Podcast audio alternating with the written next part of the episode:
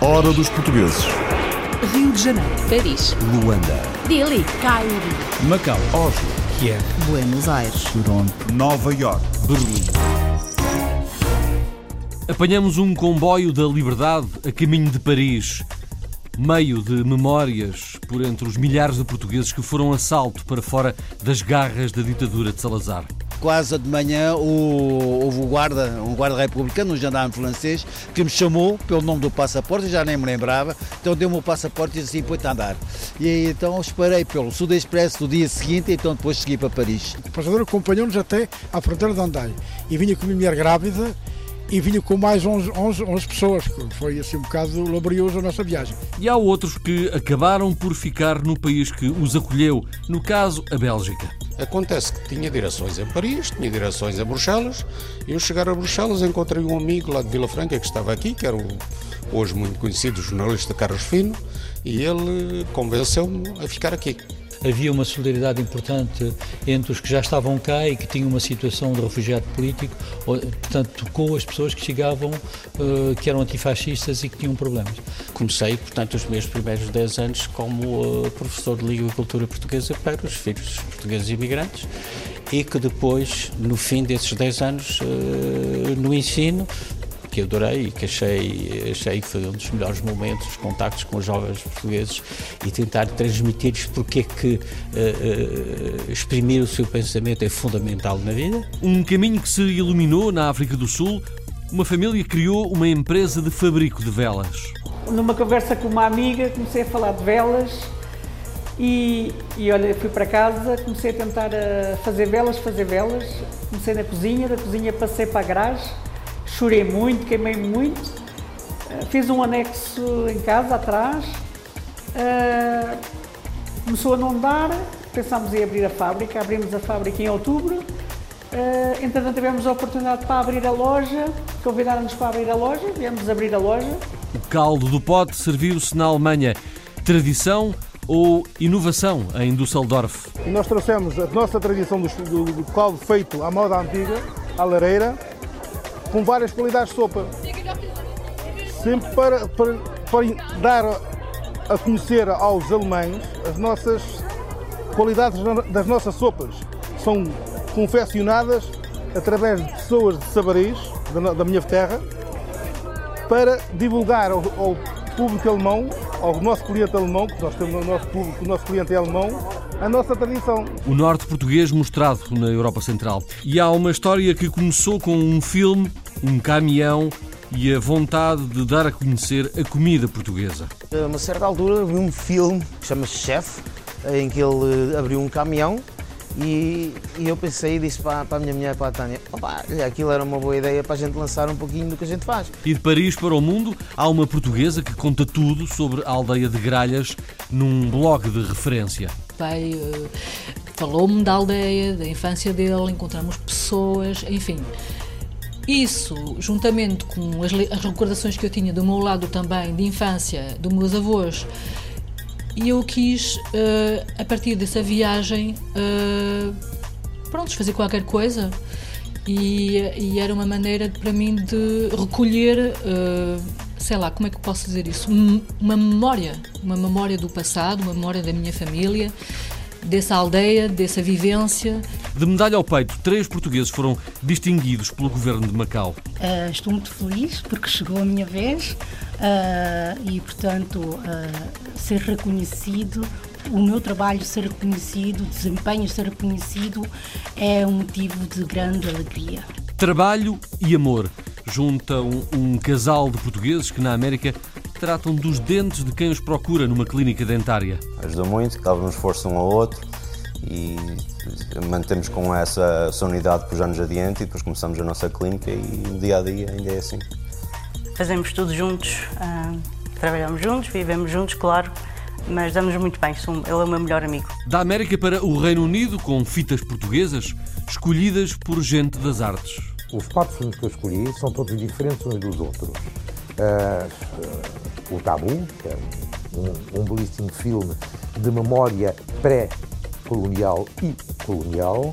Uh, As Cartas da Guerra, que é um filme notável que eu vi há três meses, quando saiu, e me surpreendeu, porque é um filme extremamente difícil, é uma concepção difícil de transformar cartas em cinema, que acho que foi belissimamente uh, conseguido. This is the last call for the 12 o'clock British Airways flight VA412 to Amsterdam.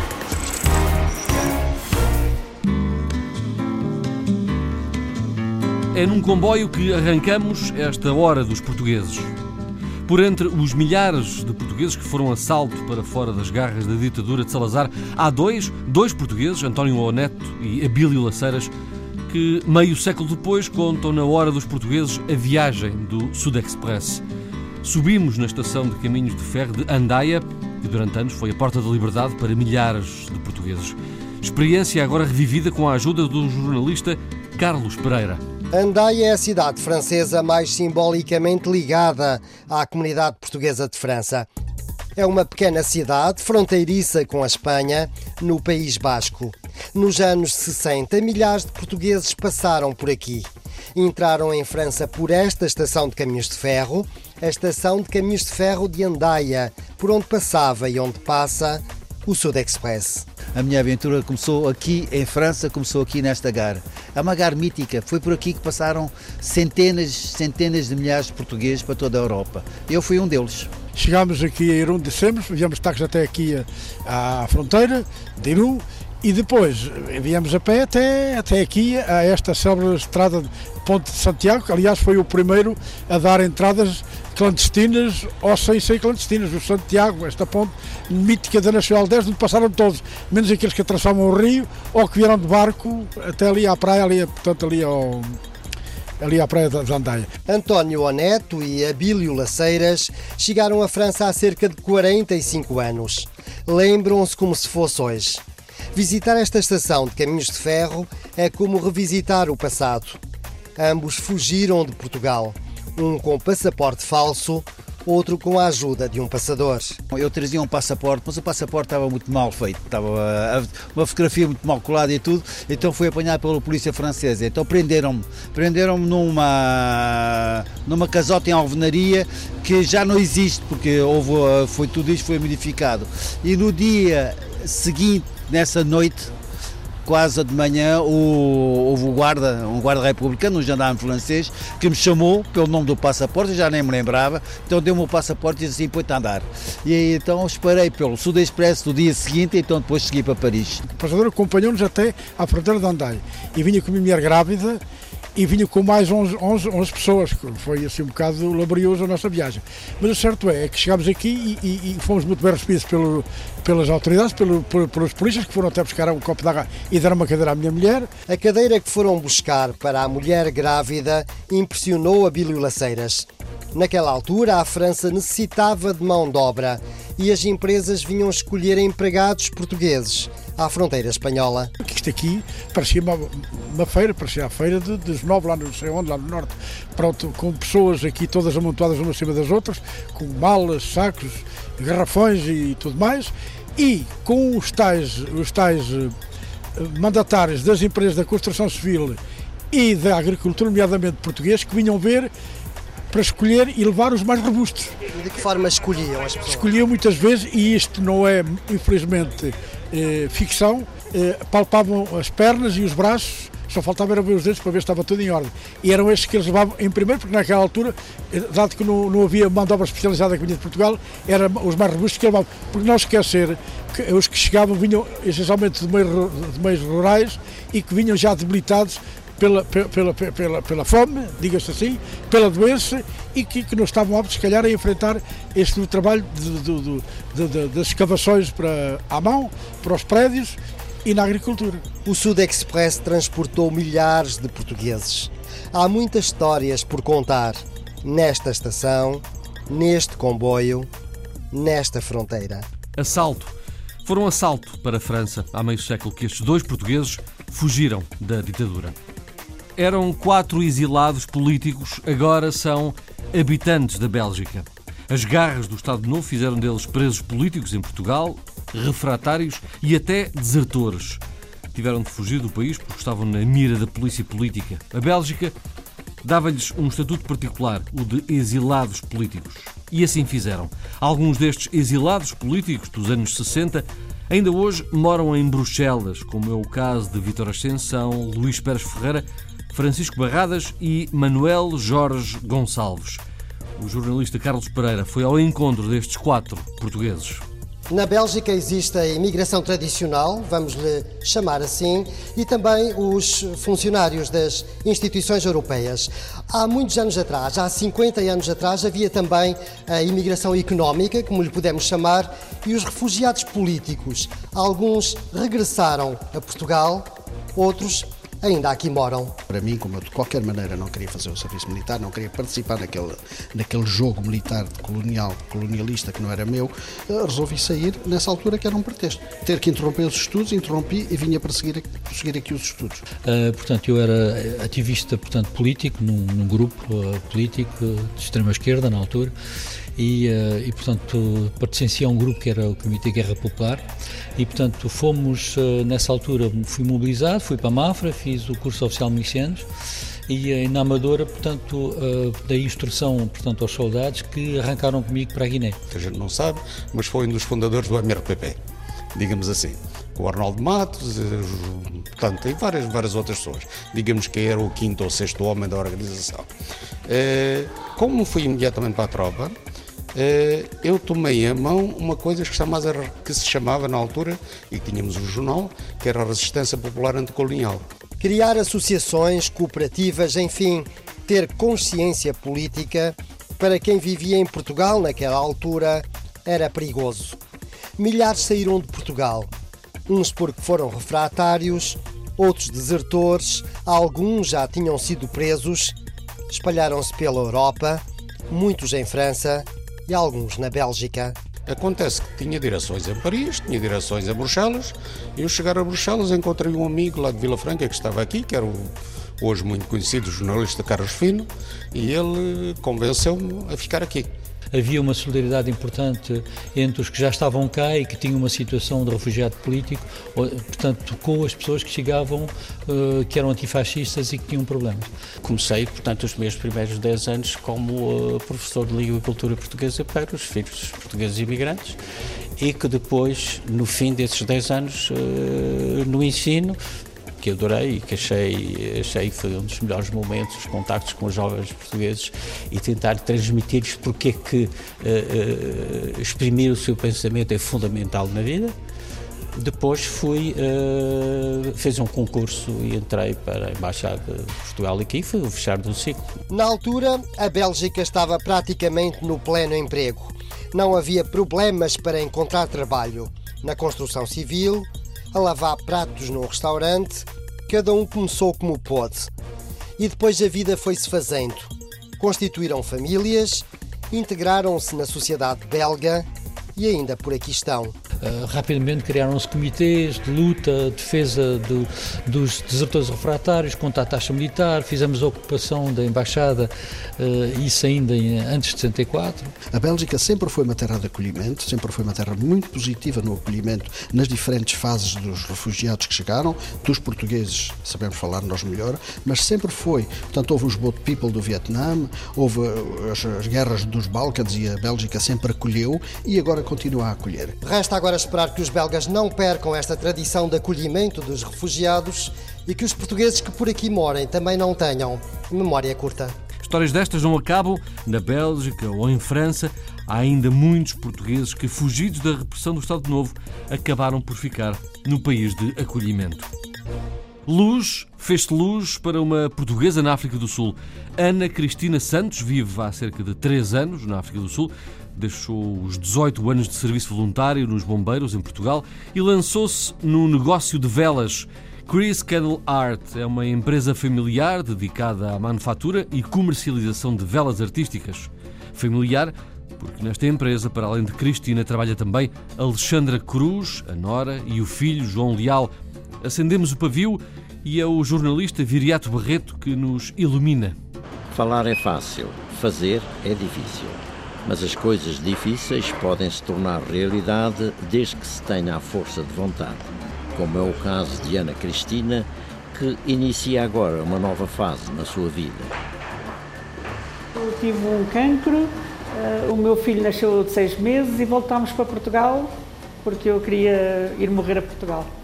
Tivemos lá 18 anos, a vida não, não foi aquilo que a gente estava à espera, os miúdos começaram a crescer, não havia trabalho e então resolvi vir cá de férias, estive aqui 15 dias, gostei, voltei atrás, uh, despechei tudo, fui 18 anos bombeira em Portugal, despechei tudo e viemos para cá novamente. Estamos cá há 3 anos, entretanto não sabia o que é que havia de, de fazer, numa conversa com uma amiga, comecei a falar de velas e, e olha, fui para casa, comecei a tentar a fazer velas, fazer velas. Comecei na cozinha, da cozinha passei para a garagem, chorei muito, queimei muito. Uh, fiz um anexo em casa, atrás.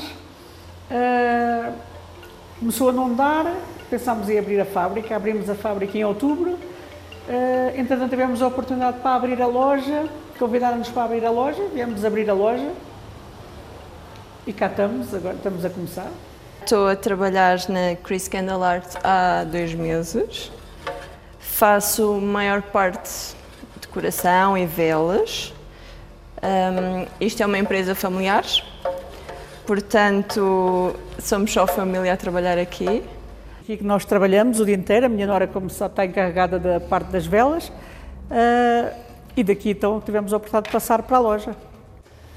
Nós fazemos de batizado, casamento, as igrejas, uh, fazemos com cheirinho, massagens, fazemos todo o tipo de, de, velas. Neste momento, o meu objetivo era fazer uma vela que começasse do princípio ao fim, queimar desde o princípio até ao fim, sem sujar absolutamente nada e ela derreter-se mesmo toda. E durante dois anos lutei, lutei e consegui fazer. Uh, o meu objetivo. Temos velas de vários tamanhos e feitios, podemos uh, imprimir a fotografia em qualquer tipo de vela. Temos também velas feitas em gel, também decoradas pela, pela minha esposa, em vários formatos, como vê, uma lâmpada. Fazemos também outros artigos, que é a parte de sublimação em que eu estou mais envolvido, por exemplo, um relógio com fotografia para um, um casal de noivos. Temos os pois a copos, pode-se pôr uma fotografia, pode-se pôr eh, um clube, o que o cliente desejar. Temos também azulejos, que é mesmo para pôr na parede, se quiser. Eu comecei eh, a fazer para os amigos na garagem, os amigos começaram a pôr no Facebook, tive muita gente de Portugal a dar-me muita força e a mandar-me revistas eh, para cá, para a África do Sul, para eu ir lendo e vendo. Mas foi assim, um vai dizendo ao outro, outro vai dizendo ao outro, e devagarinho começou a crescer assim. Velas, um negócio que iluminou a família de Ana Cristina Santos, na África do Sul. Em boa hora, estes portugueses regressaram ao país de acolhimento. Daqui a pouco clicamos num blog que já é de referência e que dá a conhecer uma aldeia do norte de Portugal, a aldeia de Gralhas. Mas antes, também é do Norte a tradição que chegou à Alemanha. Pelo segundo ano, um grupo de portugueses fez a Festa do Caldo do Pote. Festival de sopas tradicionais portuguesas, confeccionadas em potes de ferro, colocados diretamente sobre o lume da fogueira. Trata-se de uma iniciativa dedicada às tradições da região do Minho, e organizada por três sócios empreendedores portugueses. Escutamos José Esteves, Filipe Castelo, Armando Cortês e também Fernando Silva, o presidente da Junta de Freguesia de Sabaris. E a que sabe esta festa, Marisa Fernandes? Caldo Pote é um festival de sopas portuguesas feitas nos antigos caldeirões de ferro.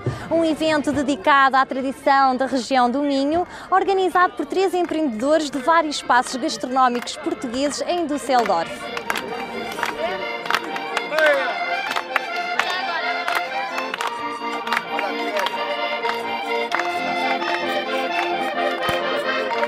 Esta, esta, é a segunda vez que fazemos este evento aqui na cidade de Soldorf. Foi reproduzido da minha, da minha freguesia, onde eu nasci, em Portugal, que é Sabaris, Conselho de Vila Verde. E nós trouxemos a nossa tradição do, do, do caldo feito à moda antiga, à lareira, com várias qualidades de sopa. Sempre para, para, para dar a conhecer aos alemães as nossas qualidades das nossas sopas.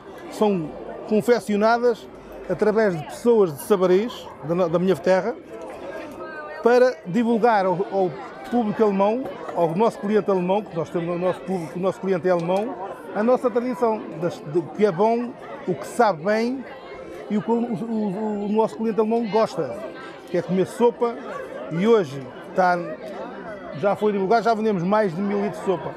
Aqui são 11 sopas e Sabaris, na minha freguesia, são 32 sopas. E os potes, estes potes que estão aqui a ver, vieram de Portugal, foi o meu, meu, meu sócio que foi escolado a Portugal, para confeccionar as sopas. Agora são lavados e são devolvidos aos próprios donos e sabaris, na minha freguesia. Temos um forno para fazer o pão a, a broa de milho, a, tradição, a tradicional broa de milho, e temos a, a nossa tradicional, a tradicional patanisca de bacalhau, que é confeccionada também pelas, pelos nossos pelos nossos funcionários que vêm aqui trabalhar de, de, da minha freguesia. Que nós vimos cá com muito gosto porque é, um, é da freguesia, está cá na Alemanha e nós gostamos que ele eh, participar num evento que ele também quis fazer aqui, que tem sido também um sucesso aqui na, na, na Alemanha. A mostrar os nossos, os nossos costumes portugueses é? e ao povo português que está aqui imigrantes. A gente somos mais ou menos 40 pessoas a organizar esta festa. É? Muita gente vem em propósito de Portugal, Uh, temos 20 pessoas que vieram a propósito de Sabaris, Vila Verde, uh, a ajudar a gente a fazer esta sopa. Há muita aceitação, os alemães gostam. Temos também um, um cliente muito agradável que aceita estas tradições portuguesas uh, com muito gosto e por isso dá a nós também uma certa, uma certa vontade e uma certa alegria fazer estas coisas e acho que uh, continuamos a levar Portugal para a frente e a mostrar o que é Portugal cá na Alemanha, porque acho que é uma missão muito, muito interessante que estamos a, a, a desempenhar e vamos ver, a continuar a fazer esses eventos deste género. A ideia é uh, transmitir um bocado a alma portuguesa para, para o evento. Isso é que é a ideia. Caldo Pote é mais um exemplo de um evento com o objetivo de valorizar, divulgar e dar a conhecer ao público alemão algumas das várias tradições gastronómicas portuguesas. Ora, e se tudo correr bem para o ano, há mais caldo do pote.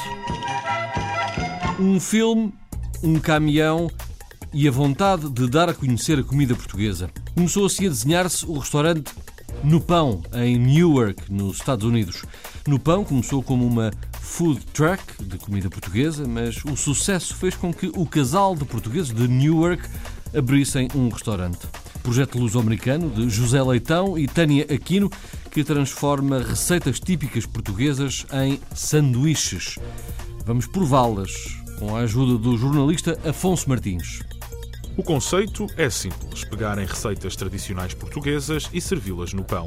A ideia de José Leitão começou por ganhar corpo através de uma food truck e agora deu origem a um restaurante em Newark. O negócio sobre rodas nasceu há ano e meio e surgiu quase por acaso.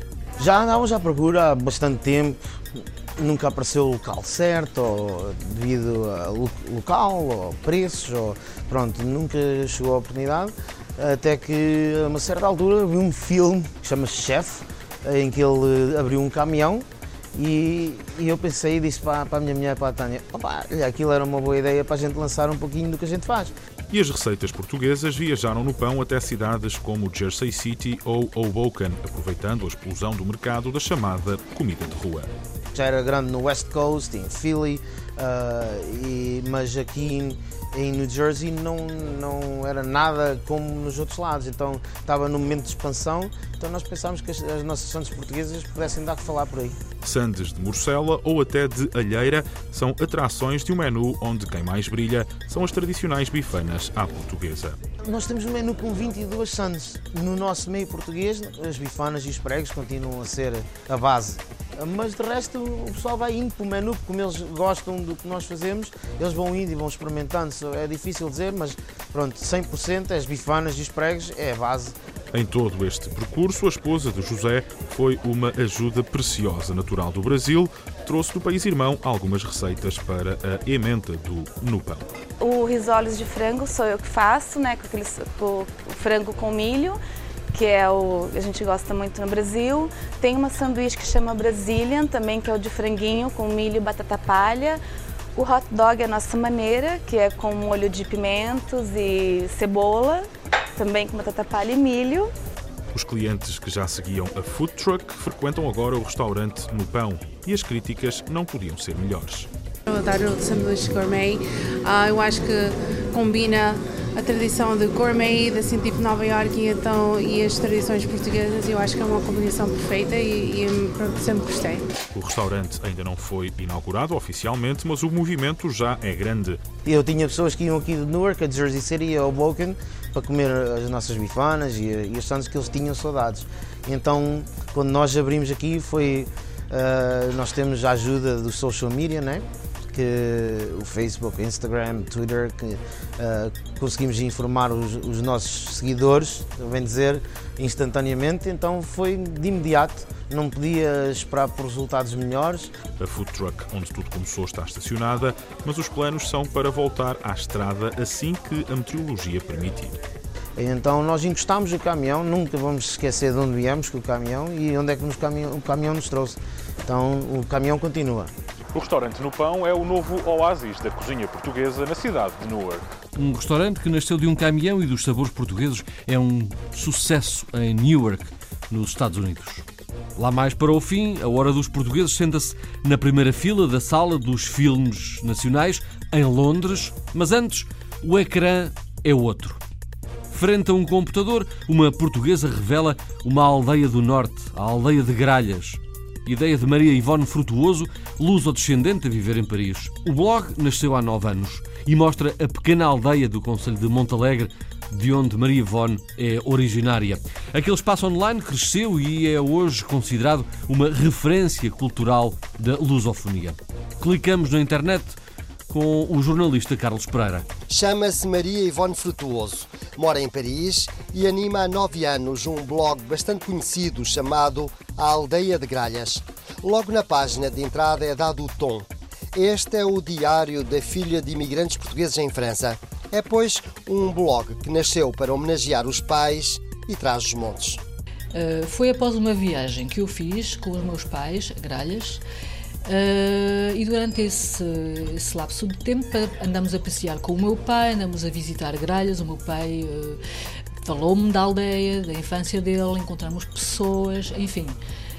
Isso, juntamente com as, as recordações que eu tinha do meu lado também de infância, dos meus avós, e eu quis, uh, a partir dessa viagem, pronto, fazer qualquer coisa e, e, era uma maneira para mim de recolher, uh, sei lá, como é que posso dizer isso?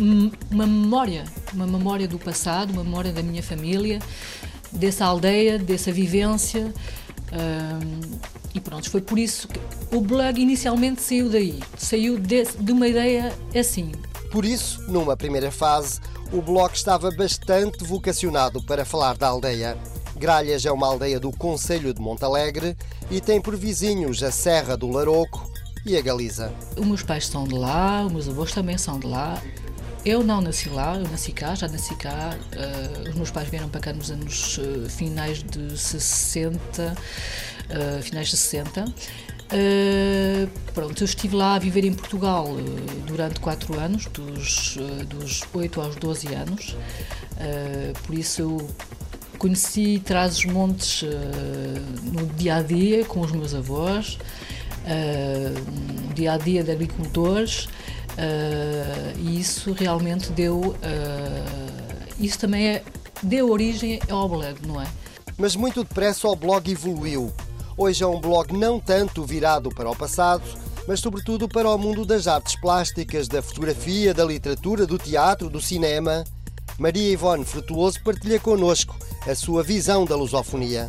Sem nunca esquecer e sem nunca deixar a parte, uh, quer dizer, uh, das tradições, do, de trás-os-montes, dos antigos, uh, mas pronto, eu, quis, eu tive vontade que esse blog se virasse mais para a lusofonia e para uma lusofonia que eu gosto, que, que me corresponde mais.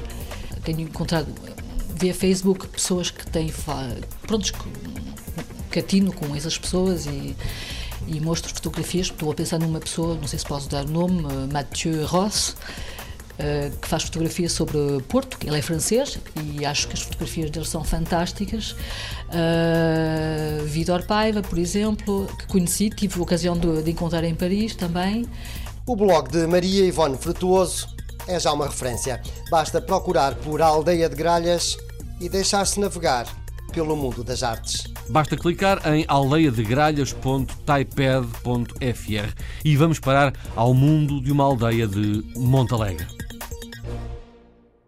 Há medalhas todos os anos em Macau para distinguir funcionários administrativos. Este ano, três portugueses foram distinguidos. Acontece anualmente, o Governo de Macau distribui diferentes medalhas de mérito e dedicação a um grupo de personalidades locais. Este ano, três portugueses que trabalham na administração foram distinguidos com a medalha de dedicação profissional. Vicente João Monteiro, jurista, Porfírio Zeferino de Souza, inspetor de Polícia Judiciária, e também Maria do Céu Hung, tradutora e intérprete. Quem nos conta desta distinção é a jornalista Sandra Lobo Pimentel. Uma carreira dedicada aos registros e notariado premiada com uma medalha de dedicação profissional. Vicente João Monteiro é um dos agraciados pelo governo de Macau este ano e acredita que este é um reconhecimento do trabalho desenvolvido no território. O agraciamento, a atribuição de uma medalha de, de dedicação por parte do governo da RAEM significa para mim uh, o reconhecimento pelo trabalho que tenho desenvolvido ao longo de bastantes anos.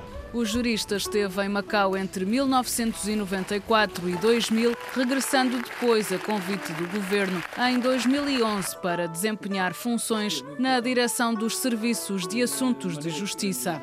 Para além disso, é autor de várias obras jurídicas e vê neste agraciamento um incentivo para continuar a dar esse contributo. Esta hum, distinção que me foi concedida agora pelo governo de RAEM uh, constitui um incentivo para continuar a fazer aquilo que tenho feito, que é tentar transmitir os conhecimentos que tenho eh, adquirido ao longo de 40 e tal anos de carreira no registro do notariado. Também Porfírio Zeferino de Souza vê este ano o seu trabalho reconhecido com uma medalha de dedicação. O inspetor da Polícia Judiciária está há 33 anos ao serviço, aos quais junta outros quatro na função pública. Sou muito contente e satisfeito com a atribuição da, da, da medalha de dedicação, que estou, a sentir ser uma honra muito grande para mim.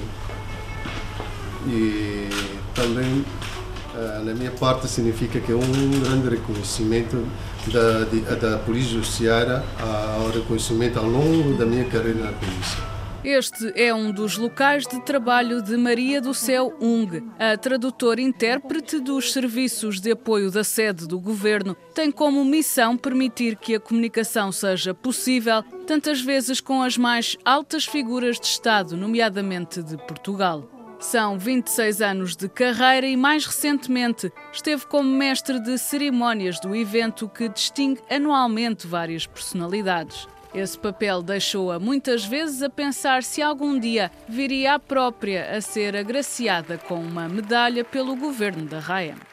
Uma ou duas vezes cheguei a pensar quando é que será a minha vez ou nunca uh, poderá acontecer a mim, mas uh, desta vez, este ano, uh, estou muito feliz porque chegou a minha vez e, portanto, ser reconhecido o meu trabalho ser reconhecido, o desempenho ser reconhecido, é um motivo de grande alegria. Os três funcionários da administração de Macau fazem parte de um vasto lote de agraciados que receberam das mãos do chefe do executivo, Shui Sayon, esta distinção numa cerimónia que teve lugar no Centro Cultural de Macau. A hora destes três portugueses medalhados pelos serviços prestados ao governo de Macau. Uma história de amor e vida em comum junta dois especialistas a tratar dentes, Luís e Ruth Teixeira, um casal de jovens dentistas a residir no Vale de São Joaquim, na Califórnia. Conheceram-se em Portugal, estudaram nos Estados Unidos e atualmente são gerentes de uma clínica de medicina dentária na Califórnia. Vamos conhecer Luís Teixeira e Ruth Cabral Teixeira com a ajuda do jornalista Nelson Ponta Garça. Luís e Ruth Teixeira são médicos dentistas na Califórnia.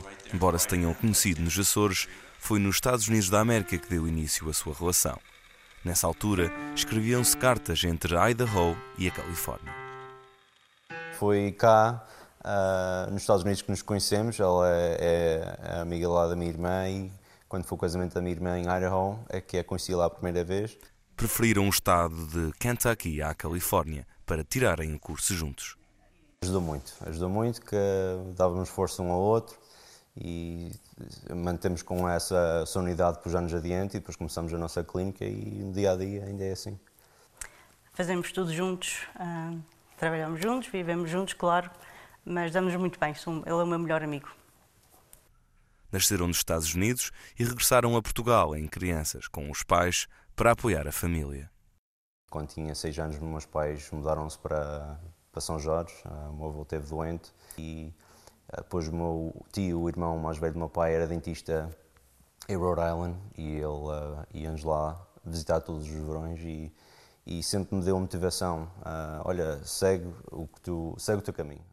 Embora jovens, foi há já cerca de 18 anos que deixaram os Açores à procura de uma vida de melhor no seu país de nascimento. Meus pais uh, tiveram que dar uma volta grande à sua vida, venderam lá a sua lavoura. Também queria fazer a minha parte para poder mostrar aos meus pais que deu, uh, valeu a pena eles fazerem a volta que fizeram à sua vida.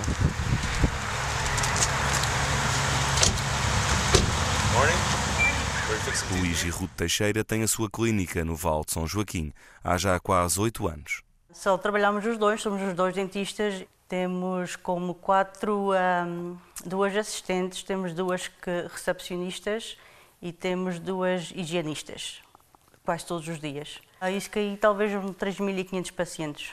Todos já, quando sentam na cadeira já estão a dizer ah, teste vir ao dentista. Não, não nada contra ti, mas não gosto nada nesta cadeira. E eu percebo que eu também, sou, quando tenho que ter tratamento, também fico um bocado nervosa e eu sou dentista.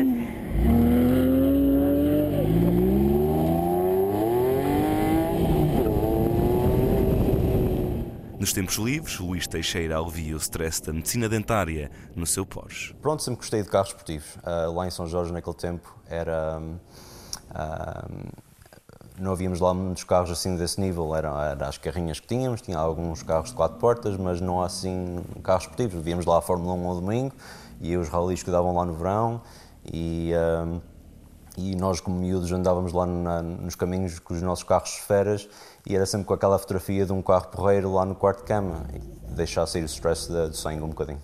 Uma vida entre Portugal e Estados Unidos, orgulhosos e felizes das suas decisões. Se tivesse vivido em Portugal, penso que não tinha chegado a ser uh, dentista lá. Gostava de, ir, de voltar e levar a, a, minha filha a conhecer onde eu nasci, onde eu vivi por 15 anos. E já estou cá há 18 anos, mas parece que foi 18 dias, às vezes. Ora, cá está, as voltas que a vida dá. Conheceram-se em Portugal e é nos Estados Unidos que fazem vida e trabalho juntos. E agora vamos ao cinema. Sentamo-nos na primeira fila para ver fitas portuguesas escolhidas por artistas nacionais.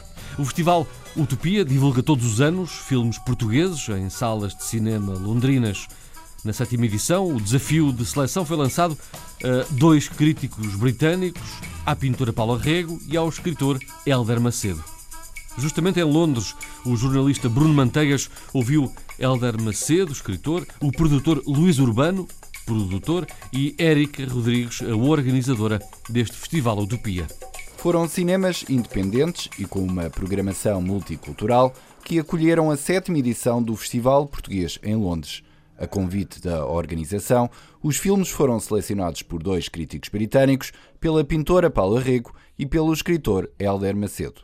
Os quatro filmes que eu escolhi são todos diferentes uns dos outros.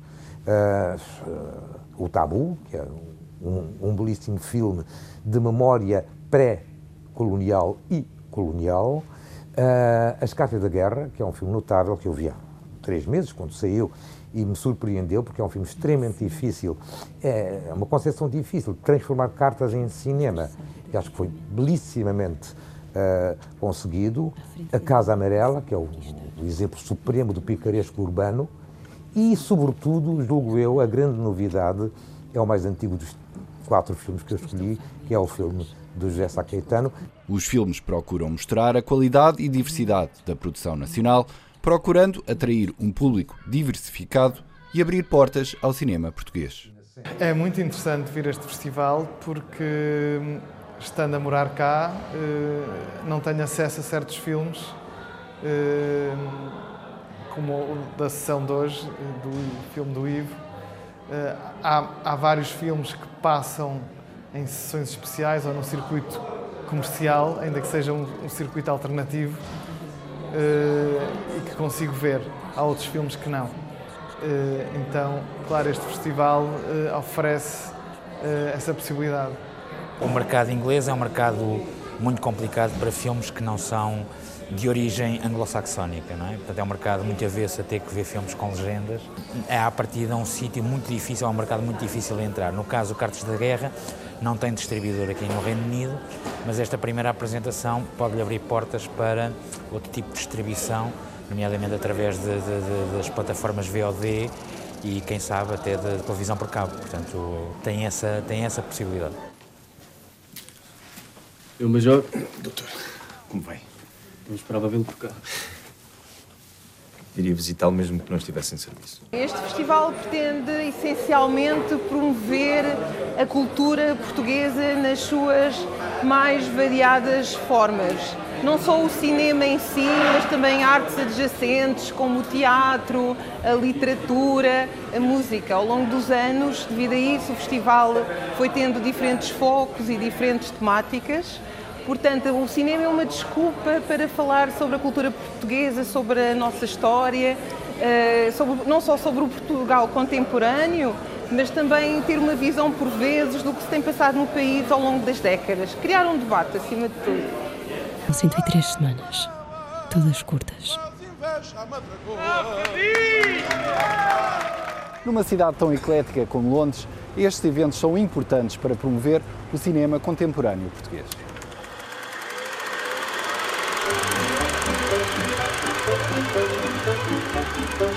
Fitas à portuguesa e em português. Nesta hora dos portugueses, que chega ao fim, com produção de Isabel Gonçalves, sonorização de João Carrasco e edição de Mário Galego. Para a semana, há mais.